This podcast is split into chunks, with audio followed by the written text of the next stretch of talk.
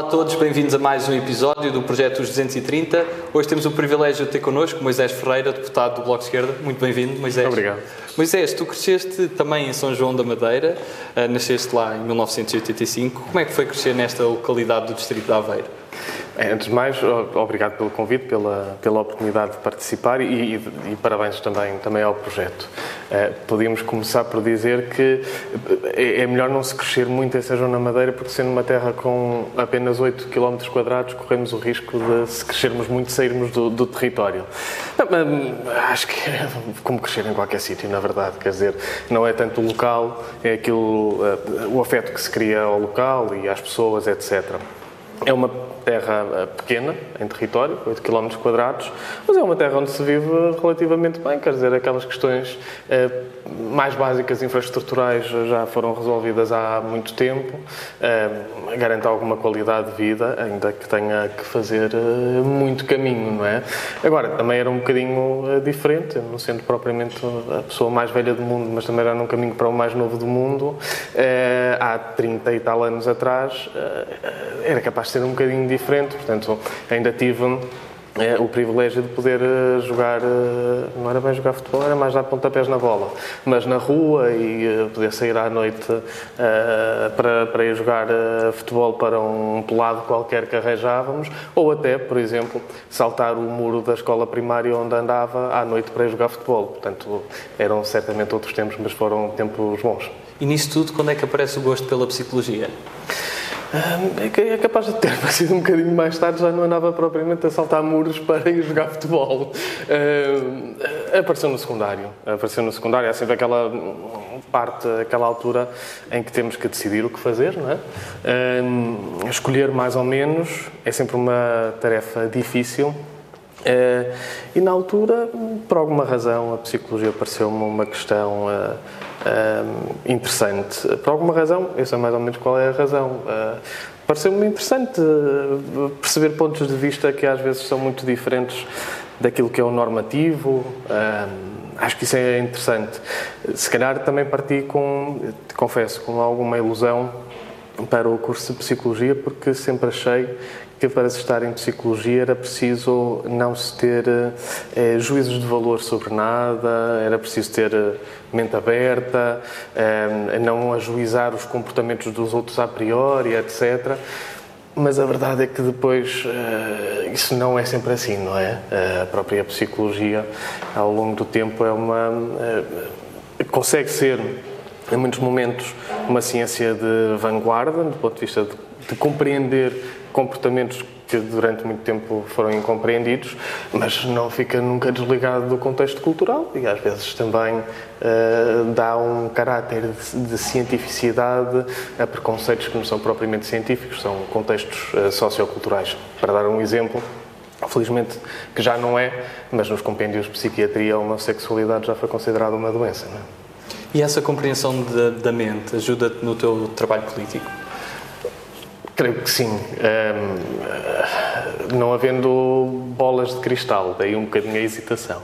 Não há propriamente uma bola de cristal, mas acho que há essa, pelo menos, o, a capacidade de tentar uh, in, interpretar e perceber o ponto de vista do outro. Independentemente depois de concordar ou não. Enfim, isso já é outra questão, não é? Mas pelo menos compreender o ponto de vista do outro, acho que isso vai, vai, vai, vai passando. E isso não só no debate com ideias diferentes, mas, por exemplo, na assimilação, e se calhar aí até mais importante, na assimilação de, de situações concretas, de pessoas que às vezes nos trazem aqui, aqui à Assembleia ou noutro sítio qualquer, ainda antes de estar na Assembleia, eh, que nos eh, trazem aquilo que é a sua vida e o seu contexto de vida e às vezes a sua dificuldade de vida. Eu acho que aí ajuda muito mas também ajuda muito a nossa própria experiência, a nossa própria, própria posição perante o mundo, independentemente da psicologia ou não. Trabalhaste também como formador para a inclusão com, com populações excluídas. É duro esse tipo de trabalho e faz-nos crescer? Um, dura é a vida que têm as populações excluídas. Uh, e foi um trabalho em que eu aprendi muito. Um, eu espero que tenham aprendido um bocadinho também uh, com, com com o meu trabalho. espero mesmo sinceramente que tenham aprendido alguma coisa, até mais do que o currículo explícito das formações, até o currículo implícito. Um, espero que tenha servido para alguma coisa, sinceramente. Para mim serviu muito, porque realmente um, perceber o que é a destruturação uh, de alguém que há três anos que não consegue arranjar um emprego fixo. Não é que a pessoa fosse destruturada antes e que por causa disso não arranjasse emprego. Às vezes é exatamente ao contrário, ou seja, as pessoas são expulsas do mercado de trabalho por razões diversas, muitas vezes porque a precariedade é mesmo assim, e é nessa expulsão do mercado de trabalho que elas, eh, de repente, ficam sem acesso a redes sociais, ao rendimento, isso é o mais óbvio, não é?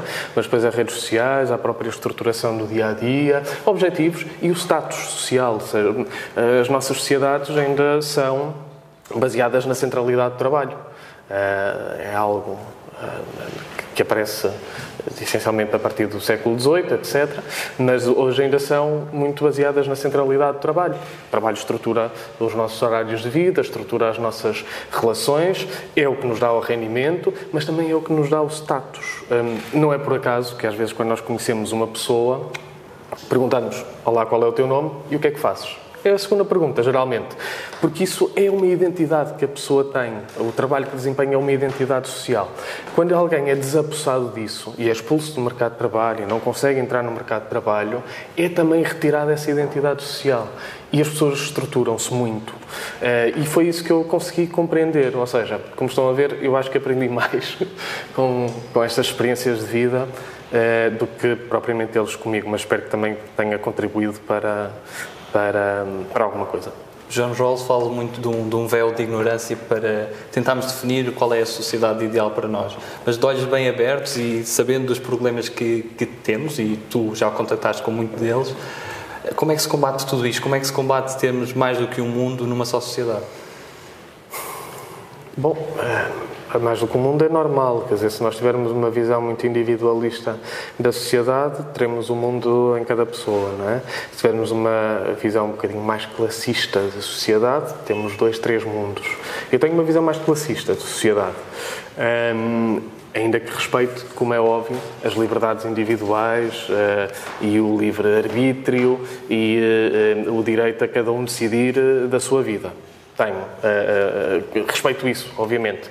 Agora, acho efetivamente que o, o, o conflito que existe na sociedade é um conflito entre aqueles uh, que têm e os que não têm, entre uh, aqueles que concentram riqueza e os que não têm riqueza, entre aqueles, enfim, uh, em, em teoria uh, económica, entre aqueles que se apropriam de mais-valia e os outros que são os desapropriados da mais-valia, apesar de serem os que produzem, não é? Uh, e por isso, eu creio que a minha opção, percebendo que há o conflito, mas sabendo que os conflitos também permitem avanços na sociedade uh, e avanços históricos, a minha opção é ficar do lado dos que são desapossados, dos que são desapropriados, dos que são da modo baixo, sabendo que é possível melhorar as suas condições de vida para eles não serem nada disto. Ou seja, não serem desapossados, serem os proprietários do seu próprio trabalho e da sua própria riqueza uh, e não serem os uh, expoliados nem os que estão na, na modo baixo. Isso é possível. Se isso eh, eh, se isso é pacífico, não é? Quer dizer, quem está na moda de cima nunca quer sair da moda de cima, mas eh, para uma justiça social isso tem, tem que ser equilibrado. E no meio disto tudo, quando é que percebes que és esquerda e exatamente do bloco de esquerda? É, é uma boa questão. Eu, eu, eu, sei quando, quando decidi aderir ao Bloco de Esquerda e sei mais ou menos também quando aderi mesmo ao Bloco de Esquerda.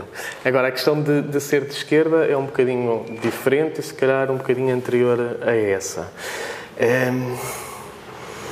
Nós, é muito difícil também, eh, enquanto pessoa, eh, qualquer um de nós, acho eu, separarmos-nos daquilo que é a nossa experiência pessoal, concreta, materialista de vida. E perante a minha experiência concreta, materialista de vida, tendo em conta uh, aquilo que eu sou, onde cresci, aquilo que era a minha família, etc., eu não podia ser de outra coisa que não fosse de esquerda. É para ser muito sincero. Os meus pais uh, eram operários. Uh, era estranho eu não achar que eles deveriam, por exemplo, ganhar mais do que aquilo que ganhavam, apesar de trabalhar horas infinitas. Um, uh, vi uh, no, no, ambiente onde cresci que a pobreza é uma realidade. E uma realidade que oprime. Era estranho eu não ser pela redistribuição de riqueza e emancipação dos, dos que são menos privilegiados na, na sociedade. Uh, eu, se não tivesse havido uma escola pública, provavelmente não tinha conseguido fazer a escola pública até ao final e entrar na, na universidade. Seria estranho estar a defender a privatização da escola pública. Eu não podia ser outra coisa que não fosse de esquerda, não é? Quando é que decidi uh, que o Bloco era o, o, o, partido e era o caminho? Uh, relativamente cedo. Ehm, o Bloco nasce em 99, como sabem, e logo ali, 2000, 2001, há um debate que eu que, que, achei muito marcante, que tinha a ver com a criminalização da violência doméstica, etc.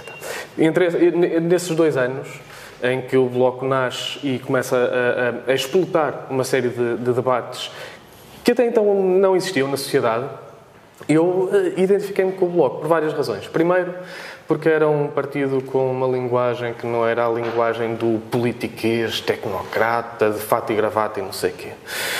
E isso era importante. Uh, pelo menos para mim, na altura, foi, foi importante. Ver um partido pá, que é um partido de pessoas como eu Pronto. Um, e tinha eu, não sei, 14, 15 anos aí.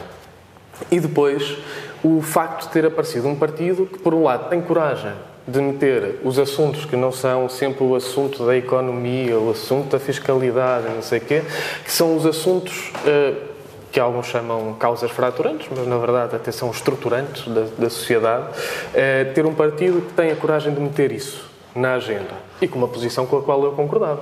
Ou seja, na lógica da emancipação eh, da mulher, por exemplo, nas questões da criminalização da violência doméstica, depois, mais tarde, na questão do, do, do, do, divórcio poder ser pedido apenas por uma das partes, etc. Emancipação da mulher e por uh, emancipação de minorias que eram oprimidas, LGBT, tantas outras, não é?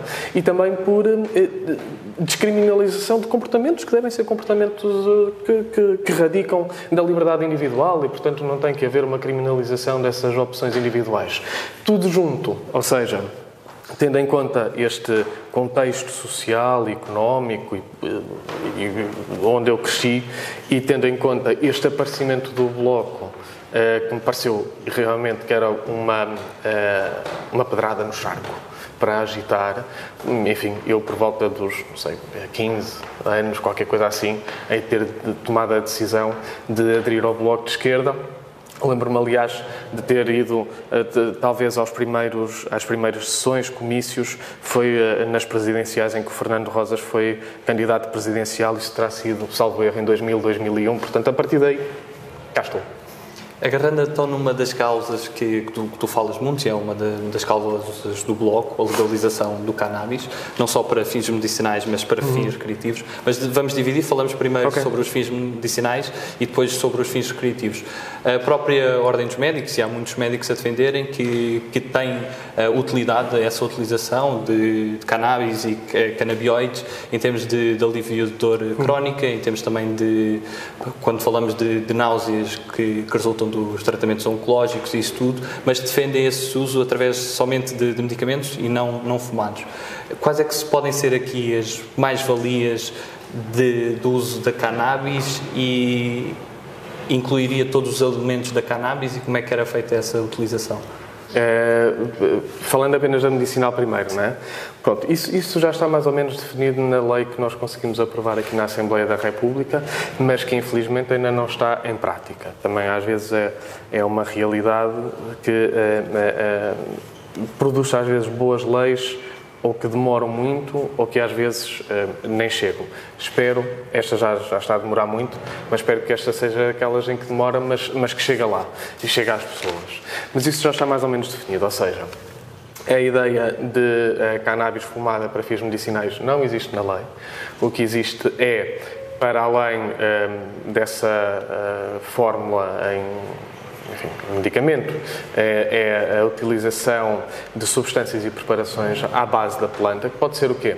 Pode ser a planta desidratada, pode ser uh, óleos, uh, pode ser, enfim, essencialmente é, é, é, isso o que está em cima da mesa. Uh, e pode ser com efeitos psicotrópicos ou sem efeitos psicotrópicos, porque um, o THC, que é o componente que que provoca como consequência efeitos psicotrópicos, tem efeitos terapêuticos. O CBD, que não provoca efeitos psicotrópicos, também tem efeitos terapêuticos.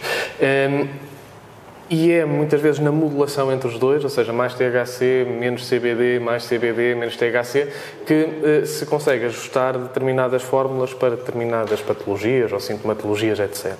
Qual é a vantagem, do nosso ponto de vista, para, uh, sobre a legalização da cannabis para fins medicinais, como nós a propomos, e não seja apenas através de medicamentos ou moléculas transformadas do ponto de vista laboratorial. É que, um, elas ficam podem ser mais facilmente acessíveis do ponto de vista do utente, com venda na farmácia, etc. Obviamente cumprindo todas as regras de eficácia, segurança, não sei o que é que, deve existir para qualquer um, para qualquer medicamento ou para qualquer substância para, para fins medicinais, mas dois é que esta eh, variedade que é possível às vezes encontrar nas plantas que têm eh, inúmeros canabinoides THC, CBD e tem outros também que ainda não estão tão explorados.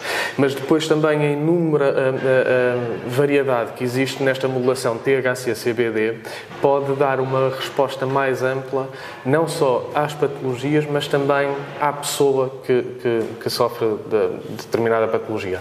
Porque há sempre uma variabilidade individual nestas coisas, não é? Portanto, aquilo que, que funciona eh, melhor contigo pode não funcionar melhor comigo, portanto, aqui permite uma maior variabilidade variabilidade e era essa também a vantagem. É, nunca era na lógica fumada, isso não existiu, é, nunca no, no, nas propostas. Foi um fantasma que se agitou a determinada altura para criar confusão, a ver se, se a lei não, não avançava, mas ela avançou e registro, é, e registra-se que agora até pessoas que, e entidades que antes eram contra a aprovação, agora até reconhecem que aquilo tem alguma importância, a ponto de de vez em quando até organizar informações para, uh, uh, sobre os efeitos terapêuticos da, da cannabis medicinal, ainda bem. Isso mostra que a lei, apesar de ainda não ter chegado às pessoas, ou seja, ainda não chegou às farmácias, etc., mas pelo menos já ajudou a mudar algumas mentalidades e às vezes as ordens foram das mais uh, uh, que se opuseram mais em especialidade, e ainda bem que agora têm essa abertura e reconhecem que afinal têm efeitos medicinais. E falando agora dos fins curativos que podem ser dados à cannabis, e porque toda esta discussão às vezes gera desinformação, primeiro é, é preciso ter claro uhum. que, que, hoje em dia não é, não é crime uma pessoa com, consumir cannabis, estamos a falar de um crime, se, se for uma venda ou uma presunção Sim. de ter mais certas doses ou mesmo o cultivo. O que é que mudaria com, com essa legalização? Como é que seria regulamentado pelo, pelo Estado e estaríamos, por exemplo, com, a taxar da mesma forma que taxaríamos, por exemplo, o tabaco? Uhum. Bom, são várias questões. Vamos primeiro, se calhar, se estiveres de acordo, à sim, questão sim, mais geral e depois uh, algumas questões de maior pormenor. Começando pelo que dizias, e bem, totalmente de acordo, é, atualmente não é crime, só é crime se a pessoa um, vender ou cultivar. Fica a questão, então como é que se acede para consumir? Uh, portanto, há aqui, efetivamente, na lei, uma hipocrisia, ou seja, diz-se a pessoa consumir até nem é crime, pronto, o máximo que pode acontecer uh, é poder ter, que ir a uma daquelas consultas de dissuasão, etc. Eh, portanto, há sempre uma penalização, mas não uma criminalização, mas há uma penalização ainda na lei, não é? Mas o que se diz é Consumir até nem é crime e tal, grande avanço que Portugal fez uh, no início do milénio, e é verdade que foi um grande avanço, só que realmente depois fica a questão, então, mas se a pessoa não pode nem cultivar, nem pode comprar, porque quem vende uh, não pode vender porque isso é que é crime, então, de alguma forma, está-se a incentivar a pessoa a cometer um crime, não é? Não é tanto pelo consumo, mas para o acesso para consumir. Portanto, há aqui uma hipocrisia na lei que era importante já agora para falarmos transparentemente com todos os cidadãos, resolver. Quer dizer, ou é crime ou não é crime, portanto, isso tem que ser eh, resolvido. Depois, eh, esta, eh, esta situação gera uh, problemas, uh, problemas para a pessoa que é a utilizadora, como para a sociedade em geral. Dou alguns. como não se pode vender legalmente, não se faz controle de qualidade. E, portanto, alguém que queira consumir tem que ir aí a uma esquina qualquer comprar. Não sabe muitas vezes o que é que está a comprar. Muitas vezes está a comprar eh, produtos adulterados, quimicamente, geneticamente. Muitas vezes nem está a comprar uh, bem uh, cannabis, está a comprar aquilo que já foi aí uma moda nas smart shops, que eram coisas que mimetizavam mais ou menos, mas que até eram adubos químicos e outras coisas, com efeitos completamente imprevisíveis. E, portanto, corre um risco infinitamente maior, porque não há nenhum controle de qualidade. E depois dizem assim, às vezes. Epá, porque isto agora é preciso pensar muito bem, porque agora aumentou muito o grau de THC, uh, uh, o que se vende agora não era o que se vendia há 20, 30 anos, e há cada vez mais pessoas a chegar às urgências com episódios psicóticos e não sei o quê. E nós dizemos, pudera? Então, se não há controle de qualidade, não é? Pudera. Uh, se as pessoas uh, compram sem saber o que estão a comprar, pudera. Uh, a solução para isto é legalizar com controle de qualidade e garantir, e aí ter, obviamente, uma regulamentação forte sobre aquilo que pode ser vendido, com limites de THC, etc. Bom, mas as pessoas que querem consumir, ponto número um, vão consumir sempre, de qualquer forma. Problema é que, se não for legal, vão consumir uma coisa qualquer, às vezes uh, que compram uh, na candonga, uh, adulterado e com muito maior risco para a sua saúde. Se for legal, consomem dentro da segurança que é possível garantir, portanto, com minimização de riscos, com minimização dos danos para a pessoa. Para a sociedade, também é mais ou menos o mesmo. As redes organizadas de crime tem como um dos seus principais, principais fontes de financiamento eh, o tráfico de, de, de substâncias ilícitas. Logo a cannabis à cabeça. Portanto, manter isto na ilegalidade é, de alguma forma, manter uma fonte de financiamento de redes organizadas de crime. Uh, e que não é só crime de tráfico. É, financiam-se aqui para muito outro tipo de crime. Portanto, do ponto de vista de segurança para a sociedade, também parece já agora que se deveria retirar esta fonte de financiamento. Isto só para dar dois exemplos. Como é que nós o propunhamos? Bem, é, regulamentação rígida desde a produção até à venda, o Estado deve dizer claramente que variedades é que podem ser uh, produzidas, qual o nível de THC que pode ser produzido, limitações de publicidade, como se faz com o tabaco, por exemplo, limitações de publicidade nos, uh, nas caixas e não sei quê, uh, e regras também sobre os locais onde pode ser vendido. A nossa proposta, estamos abertos obviamente para outras, mas a nossa proposta é que haja sítios que vendem unicamente uh, produtos derivados da cannabis para fins uh, não medicinais, chamados recreativos, adultos, outra coisa qualquer. Um, ehm, para fins não medicinais. E, portanto, haver também uma regulamentação desses, dessas lojas, desses locais, a quem é que pode vender, a quem é que não pode vender. Sobre a tributação, eh, eu creio que ela pode ter uma tributação, que até pode reverter para financiamento, por exemplo, eh, de ações de prevenção, para ações de eh, dissuasão, etc. Eh, mas acho que há uma coisa importante. Para além da, da, da tributação, se calhar mais importante do que a tributação, é garantir que o preço com que, que, que é, que é hum, o preço com que é vendido nestas lojas é, é sempre inferior ao preço médio do mercado ilegal. Para garantir que as pessoas não têm nenhum incentivo em continuar a ir ao mercado ilegal. Uh, daquilo que nos vão contando, que nós vamos sabendo, por exemplo, em sítios como na Holanda, nos coffee shops, a coisa é cara e, portanto, continua a haver um mercado ilegal. Eh, porque nem sempre conseguem comprar nos chamados coffee shops. Ora, isso não resolve os problemas de fundo que há pouco falávamos, né? da adulteração, da falta de controle de qualidade e não sei o quê.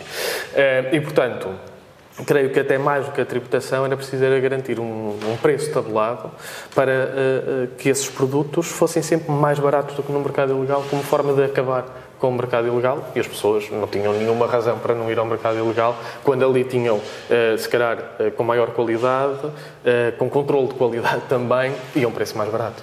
Agora, passando por outro assunto uhum. também de, de, grande importância, aproveitando que também és o, o líder ou representante do, do, grupo parlamentar na Comissão da Saúde e também nesse contexto de, de, pandemia ainda se tem falado mais, que é a saúde mental. Uhum. Algo que assusta toda a sociedade e que deve assustar.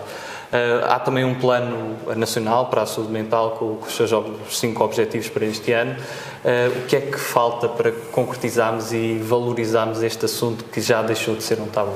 Bom, do ponto de vista político, o que falta é vontade política. É, é verdade, já existe o Plano Nacional de Saúde Mental, elogiado, tecnicamente. A questão não é orçamental, porque eh, a implementação de grande parte do plano custaria 20 milhões de euros, mais ou menos. Só para dizer, o, o, orçamento do Serviço Nacional de Saúde neste momento é superior a 10 mil milhões de euros. Portanto, estamos a falar de 0,2%. Portanto, a questão também não é orçamental, não é essa a desculpa, não é? Realmente não há vontade política. Mas uh, não há, nunca houve. Acho que sempre a saúde mental, como se sabe, sempre esteve muito associado, uh, associada a um estigma. Uh, houve, há sempre a tendência de tentar varrer para debaixo do tapete, esconder e politicamente creio que se assimilou também essas más práticas, ou seja, encostar sempre um bocado para o canto, etc. porque realmente é o que falta para executar, é a única coisa que falta, é alguém que decida. Vamos executar. É só isto. não se compreende como é que não é executado num país onde nós sabemos que 20% da população tem distúrbios uh, dos mais comuns, mas que obviamente têm impacto na sua vida, distúrbios de ansiedade, distúrbios de humor, para além de outros, mas estes são os mais, uh, uh, em volume, são aqueles mais representativos, e sabendo que muitas vezes, se houvesse uma primeira resposta de primeira linha que até podia ser os cuidados de saúde primários, como psicólogo, etc. Em muitos casos não se agravariam, ficavam eh, resolvidos ali ou eram devidamente acompanhados ali. Como isso não acontece, muitos casos agravam-se e vão de parar às urgências, vão de ir parar à psiquiatria, aos internamentos de psiquiatria, onde ter resultados, uh, consequências brutais na vida individual de, de cada pessoa eh, eh, com impactos eh, do ponto de vista de integração social, com impactos do ponto de vista laboral, de funcionalidade no seu dia a dia.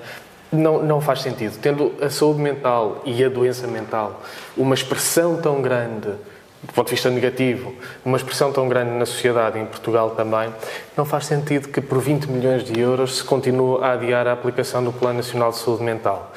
O Bloco eh, eh, aprovou para o Orçamento do Estado para 2020 eh, uma, exatamente a concretização do Plano Nacional de Saúde Mental. E até estava detalhado algumas medidas para essa concretização. O Governo, em 2020, não aplicou nenhuma delas. E, mais uma vez, não é por razões orçamentais, porque aquilo, tendo em conta o volume do Orçamento do Serviço Nacional de Saúde, não é grande coisa. E também não podem dizer que foi só por causa da epidemia, da Covid, quer dizer, porque eh, o dizer ok, constituam as equipas comunitárias de saúde mental, ok, avancem com eh, os programas de prevenção de ansiedade e depressão nos cuidados de saúde primários, ok, abram camas na Rede Nacional de Cuidados Continuados para a Saúde Mental, é um despacho, é assinar um despacho. E, portanto, certamente que entra uh, dentro do combate à Covid, conseguem tirar cinco minutos para assinar um despacho. Uh, efetivamente, continua a não haver vontade política e aqui radica o problema. E agora terminamos aqui a primeira parte da nossa entrevista e avançamos por uma parte mais direta, uh, o nosso segmento de perguntas mais dinâmicas e respostas okay. mais, mais curtas. A primeira pergunta que faço é quem foi o melhor presidente português, na tua opinião? Olha, eu, uh, até, até, pelas posições que continua a ir, uh, a ir uh, tomando em diversas áreas, eu devo dizer que o Jorge Sampaio é capaz de ser o nome que me vem à cabeça. E a pergunta que também te faço, Moisés, é quais é que são os mandamentos da tua vida? É um trocadilho giro. Não precisam de ser, não precisam de ser 10. ok, ok, posso reduzir isso, né? fazer um, um simplex, um mandatex. Uh, eu, é, é, difícil dizer assim porque nunca, nunca fiz essa introspeção, mas eu gosto muito de tentar uh, pautar-me por duas coisas, por uh, tentar ser humilde um, e ser honesto. E isso mesmo nos argumentos políticos, quer dizer, no, no dia a dia certamente, mas nos argumentos políticos também. Eu acho que sim, que é por aí que eu gosto, que eu gosto de ir. Uma pergunta também mais intensa. Quais é que são as grandes diferenças que tu vês entre um regime como o nacional-socialista alemão e um regime como o Estado Novo? Hum. É, também existe teoria e muita bibliografia sobre, sobre o assunto. Bom, há certamente semelhanças, não é? Uh, do ponto de vista uh, de autoritário, do Estado antidemocrático, etc. Isso, essas semelhanças existem e, na verdade, foram muito assimiladas uh, nas próprias relações entre países, que Portugal foi tentando uh, dizer que não existia, mas que, que iam existindo. Um, ainda assim, uh, essa, essa é, é, é, creio eu, a grande, a grande semelhança. Portanto, esse autoritarismo, o conservadorismo, etc. É óbvio que depois todos eles tiveram expressões diferentes. Eu não, não iria propriamente uh, elencar diferenças no sentido de uh, hierarquizar o que é que é mau, o que é que é bom, o que é que é menos mau. Agora, creio que é preciso, e se a isso juntarmos ainda o italiano, o espanhol, etc., o brasileiro, podemos ir por aí fora, percebemos que o contexto também foi orientando aquilo que, que foram os regimes. Agora, muito sinceramente, na raiz tendo em conta a forma como se exprimiram do ponto de vista autoritário, antidemocrático, do ponto de vista eh, conservador, eh, no, na raiz eu creio que eles têm eh, mais semelhanças do que, do que diferenças. As diferenças serão do contexto, até muitas vezes o contexto da tomada de, de poder. Por coincidência, até porque não preparei esta, esta entrevista que não sabia sequer as perguntas, eh, terminei recentemente de, de, ler um livro que, se lê facilmente, mas, mas que acho que é, que é interessante, que é 1924, o ano que criou Hitler. E percebe-se bem que o contexto, por exemplo, racista, eh, um, o contexto de ofensa pública contra judeus, contra os marxistas, contra o comunismo, era algo que existia ali muito na Baviera, quer dizer, o Partido Nacional, o Partido Nazi, não foi o primeiro partido com motivação racista, existiam vários. Portanto, esse contexto e a tomada e a chegada ao poder absorveu esse contexto também. Suponho que em Portugal tenha absorvido outros contextos, mas na base é tudo muito, muito mal. Agora passamos para perguntas de, de escolha, de escolha entre duas opções. A primeira é entre liberdade e segurança. Liberdade, sim. Jorge Palma ou Sérgio Godinho? É isso, isso é muito difícil. isso é muito difícil. Uh, esse não consigo. Posso dizer sim aos dois? É que só pode, pode ser sim aos, aos dois. dois. Só pode ser sim aos dois. Humildade ou ambição? A humildade, humildade. Luísa ou Salvador Sobral? Uh, talvez Salvador Sobral. Cães ou gatos? Uh, cães, porque eu sou alérgica pelo gato. Chico Buarque. Apesar de ter eh, gatos que andam assim no, em minha casa, não dentro, mas por fora, e a quem nós pronto, vamos dando comida, mas não posso aproximar muito, portanto tem que ser cães. Chico Buarque ou António Zambujo? Uh, Chico Buarque. Século XX ou século XIX? Essa também é difícil. Apesar de tudo, eh, o século XX deu-nos lições para o mal, muitas para o mal, mas que, que é importante neste momento nós, nós absorvermos melhor. É, é, bom olharmos para, para o século XX, para quase 100 anos atrás. Não é? Bob Dylan ou Bob Marley? Bob Dylan. Como se muda o mundo? Com vontade de, de, de mudar. Eu acho que passa por aí. Eu sei que são perguntas diretas, mas deixa-me só dizer uma coisa. Um, o mundo tem que ser mudado. Isso acho que não há uh, dúvida nenhuma. O mundo tem que ser mudado. Um, e o primeiro passo é uh, acharmos, todas e todos nós, que é possível mudar e que somos capazes de o mudar. Uh, ficar no sofá a achar que isto é uma coisa para uma entidade abstrata que são os políticos, sabe-se lá o que isso é, é meio caminho para não fazer nada, para não mudar nada. E, portanto, como se muda o mundo é querer mudar o mundo, como é óbvio. Freud ou Ivan Pavlov? Pavlov. Trudeau ou Pedro Sanches? Hum. Sei, são daquelas. Hum. Sanches, apesar de tudo. Egito ou Israel? Como civilização? Pode ser, ou como país, simplesmente. Ah, acho que eh, não, não pelo contexto. Não, não, não é uma resposta em relação ao contexto atual, é uma resposta em relação ao país como si também uh, Egito. Sim. Ataque ou resistência? Isso depende sempre do contexto, não é? Acho que temos que, que ter uh, sempre uh, uma, uma tática flexível para, mediante o contexto, atuar. Nicolás Maduro ou Benjamin Netanyahu? É, perguntas entre o mal e o mal é assim. Ah, a escolha é, dos dois. É complicado. Sim. Porque não, não gosto muito de ficar. Eh, de, de, de ter que escolher eh, entre. É uma escolha entre o mal e o mal. Pronto, ok. Então é isso. Obama ou Sanders? Sanders, claro. Ramalhães ou Cavaco Silva? Eh, vamos pelo Ianes. Florbela Espanco ou Sofia? Sofia. Biden ou Hillary Clinton? São tão semelhantes, não é?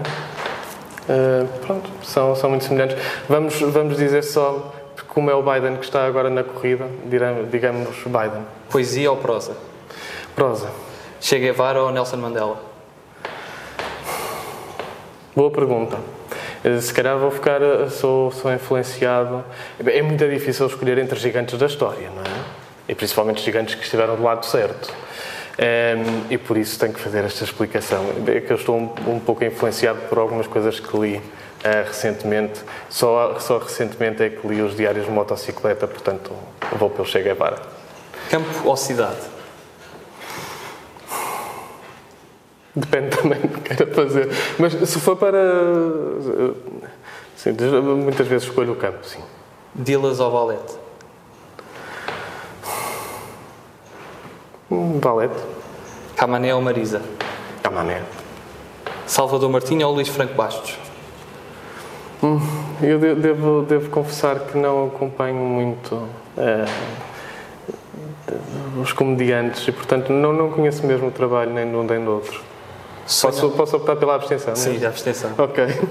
Se bem que também tentamos combater a abstenção. Neste... Exato, exato. É só nesse, é só nesse. Espero eu. Sonho ou realidade? A realidade, realidade. 230 ou 180? 230. Qual é aquela figura histórica que te inspira mais? É muito, muito complicado. É mesmo muito complicado. Um...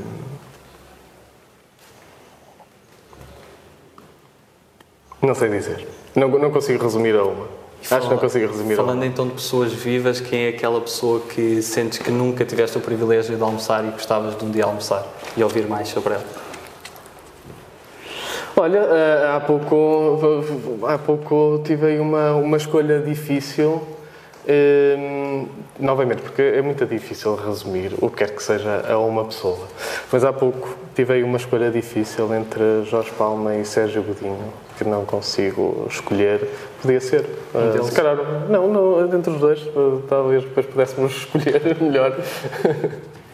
E há algum livro que não te canses de ler? Ou que seja para ti uma grande marca? Uh, Sim, quer dizer, há, há, livros. Eu também não, também não consigo fazer aquela coisa tipo o livro da minha vida, até porque espero que a minha vida ainda dure alguns anos. Um, mas, mas há alguns livros que, que gosto, ou pelo menos gostaria de revisitar algum dia. Por exemplo, Uh, As Vinhas da Ira é uma leitura muito uh, interessante. Uh, por exemplo, um, Levantados do Chão, do Saramago. Aliás, quase tudo do Saramago, ou tudo do Saramago. Se calhar é o primeiro livro dele, mas quase tudo do Saramago é, é incrível. Mas Levantados do Chão é, é, muito bom. Ou então, um, tudo do Jorge Amado. Quer dizer, tudo que é obra do Jorge Amado é, é delicioso de ler. Portanto, sim, acho que de, desses não me cansaria de ler. Jorge Amado não me, não me canso de ler a sua obra. Ainda por cima temos, temos o privilégio de ser uma, uma obra extensa. E depois, também, se calhar, O Crime e Castigo é um livro muito, muito interessante. Mas o Crime e Castigo, muitas vezes vejo mais na versão cinematográfica do Carteirista. Okay, que é um então... filme que eu também não me canso de, de ver. Falando de filmes, é esse o filme que escolherias? Se tivesses que apontar um, O Carteirista é muito bom. Um, tudo que é de Kaurismäki é muito bom. Uh, acho que, que até é neste momento, neste momento, uh, talvez do, do, o meu realizador favorito. mas o neorrealismo italiano é assim uma coisa incrível. O, o Ladrões de Bicicleta, por exemplo, é assim, é um filme para ver muitas vezes também. Qual é aquele país que tu nunca visitaste e gostarias de visitar? É, tantos, não é? tantos. Se pudesse escolher um para uma próxima viagem.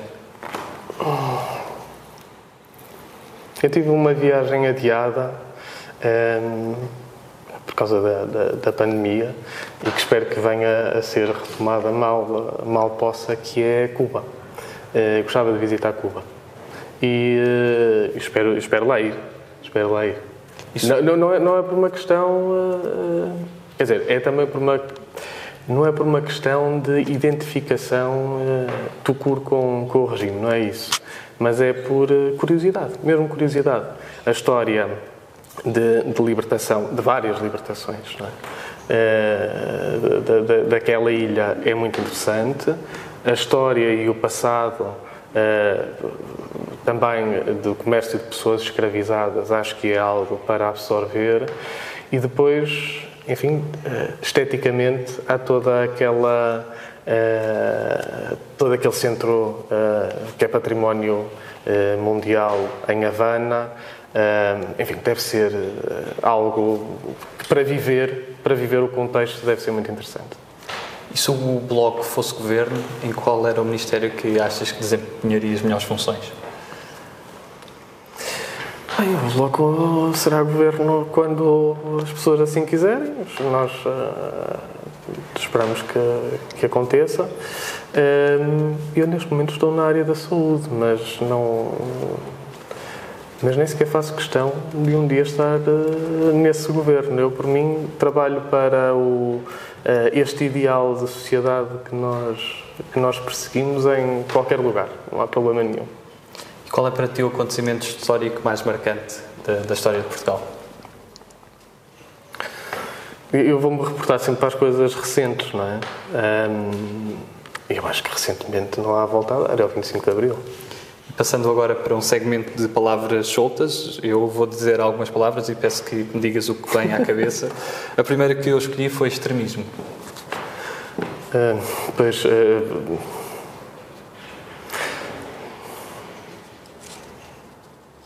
Violência?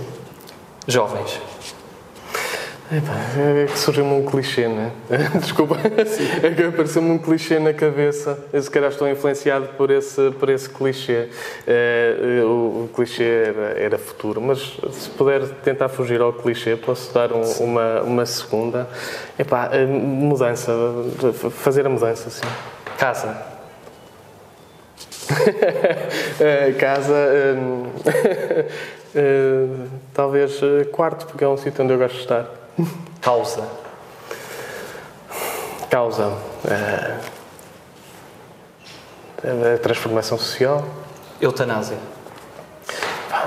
Vamos aprovar isso? Valores. Só me ocorre importante. É muito importante ter eh, estar nas coisas com, com valores, sim. Caviar. Nunca experimentei. Respeito. Não percebi. Respeito. Respeito. Então, enfim, uh, não sei. É relativo. História. A história é o que, é o que nós somos. Batalha. Todos os dias. Tabu. Não discutamos tabus. Emoção. Também é preciso. Saudade. Não tenho assim muitas. Arrependimento. Também não tenho muitos. Lusíadas. História. Voz. Uh... Gritar. Paixão. Hum. Serenidade. É só, só, para dizer, acho, é bom, eu, eu acho que é bom nós estarmos nas coisas com emoções fortes, com paixões, etc., mas serenidade, não é? Com, com serenidade também. Ovos moles. Ah, isso é aveiro. Tem de ser. Futuro. Futuro. É, espero que seja melhor. Tens planos para se um dia abandonares a vida política, mesmo seja muito mais tarde? Alguma coisa que queiras fazer na tua vida que sentes que é o que te vais realizar mesmo?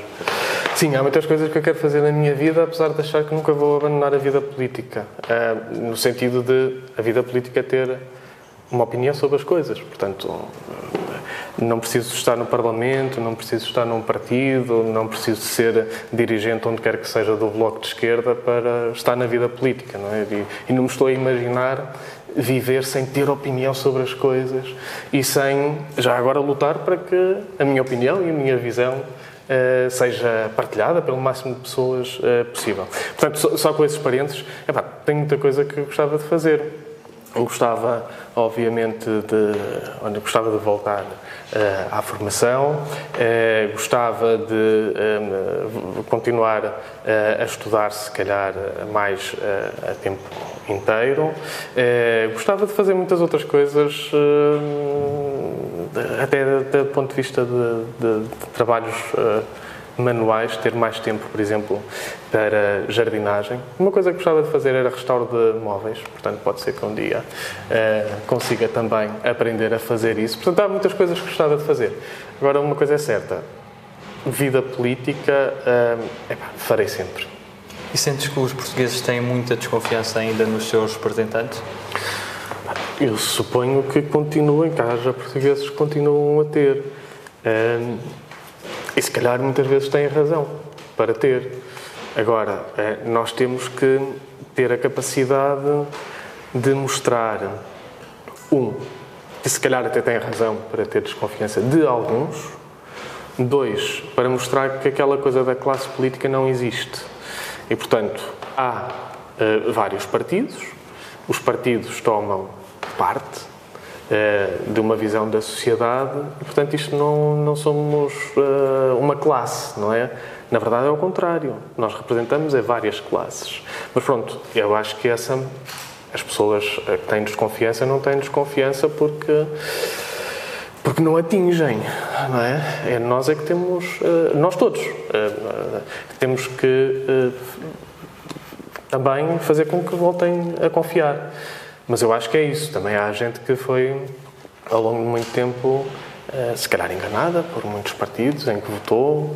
Eh, não sei, há partidos que, por exemplo, são um partido contribuinte na oposição, mas quando chegam ao poder eh, aumentam os impostos. Há outdoors a dizer eu fico, mas depois são eleitos vereadores e vão-se embora. E, portanto, compreendo que que haja desconfiança perante alguns partidos e alguns uh, políticos. Mas não são todos iguais, não são.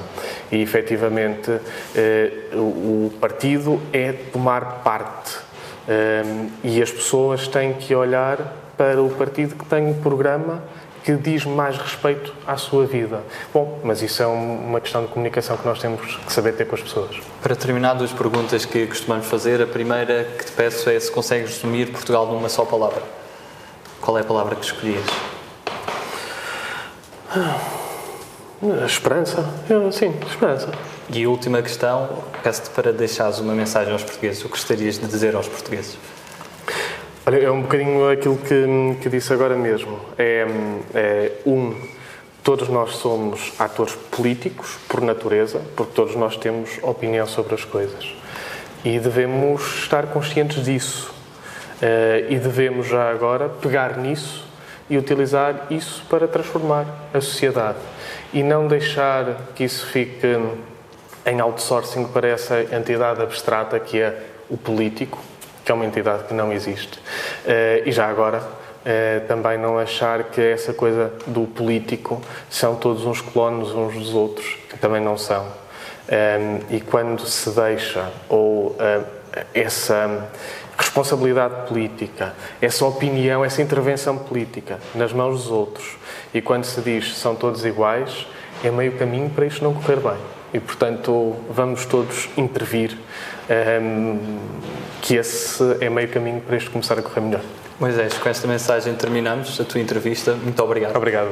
Obrigado a todos os que assistiram e continuaremos aqui na Assembleia da República a entrevistar mais deputados para vos dar a conhecer as suas ideias, o seu percurso e espero que continuem-nos a dar o vosso feedback. Muito obrigado a todos.